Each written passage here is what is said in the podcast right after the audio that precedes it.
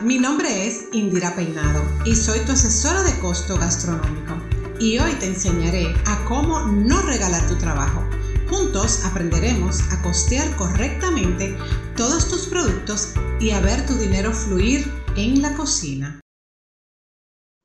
Ya conocimos la diferencia entre lo que es los costos y los gastos. Vimos lo que son los costos directos y un poquito de los costos indirectos. Entonces vamos a ver ahora cuáles son los objetivos de los costos, por qué tenemos que costear, por qué tenemos que, muchas veces decimos rompernos la cabeza, ¿verdad que sí? Pero esto tiene su valor y tiene su importancia. Lo primero es que con eh, los costos, uno de sus objetivos principales es que vamos a evaluar la eficiencia en cuanto al uso de los recursos materiales, o sea, todos los materiales que utilizamos, que acuérdense que los materiales o la materia prima son palpables e identificables. Todos los recursos financieros, ¿verdad? Porque es muy importante que los conozcamos. Y la fuerza de trabajo. La fuerza de trabajo es nuestra mano de obra que se emplea en la actividad de una empresa o negocio que tengamos determinado.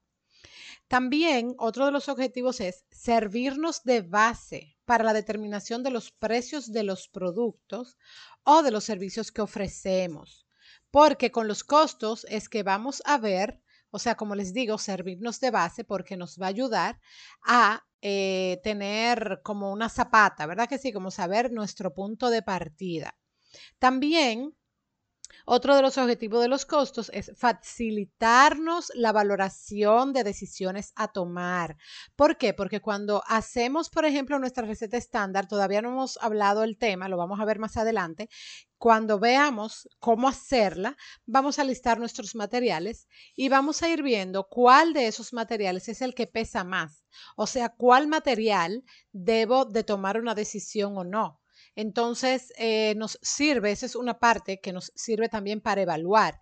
Eh, también con el fin de establecer la selección de aquella variante que brinde un mayor beneficio con un mínimo de gastos. Pero si no lo tenemos, si no lo vemos, si no lo medimos, no nos, no nos va a poder ayudar. Hay una máxima, por ejemplo, que la utilizamos mucho en, en mi carrera, en ingeniería industrial, que dice que lo que no se puede calcular, lo que no se puede medir, no se puede mejorar. Es como los... Em, ¿qué les digo? Las eh, evaluaciones que nos hacemos cada cierto tiempo, que los médicos nos mandan a hacer, que el colesterol, que eh, ¿Qué más?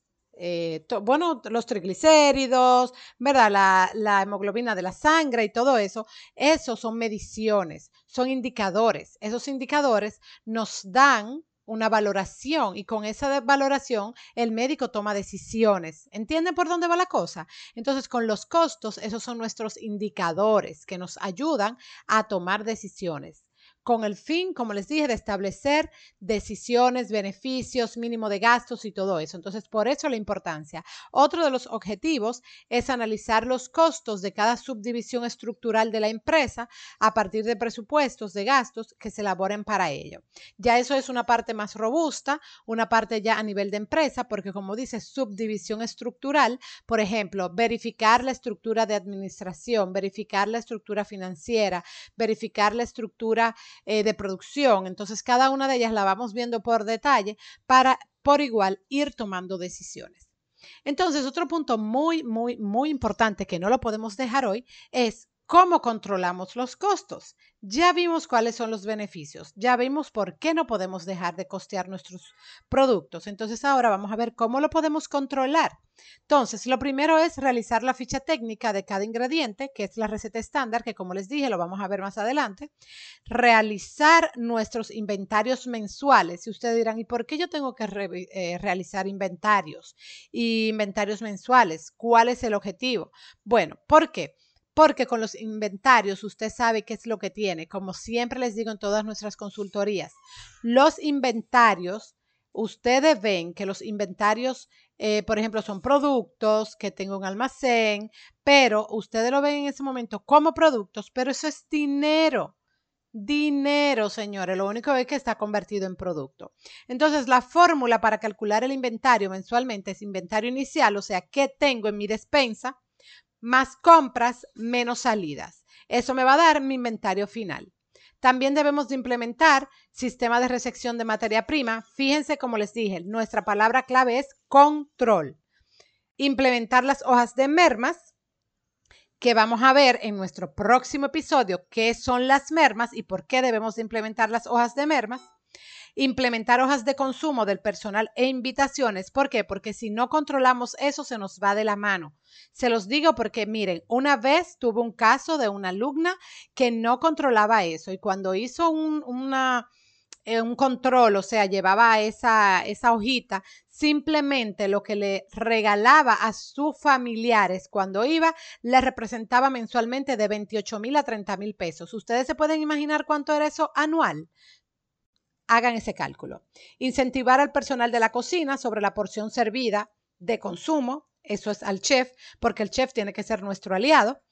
Y las salidas de almacén debe de hacerse mediante requisiciones. Las requisiciones son son unas hojas, ¿verdad? También, tomen nota, es otro registro, es otro control para saber qué sacamos de nuestra cocina. Entonces, ya toma nota de todo lo que vimos hoy y ahora a tomar acción. Hemos finalizado nuestro episodio de hoy y te pregunto, ¿qué te llevas? ¿Qué aprendiste? Te dimos todos los tips necesarios. Ahora debes de hacer, actuar y poner en práctica todo lo aprendido. No te pierdas nuestro próximo episodio todos los martes. Y si te gustaría un tema en especial, déjanos saber qué te gustaría que compartiéramos contigo.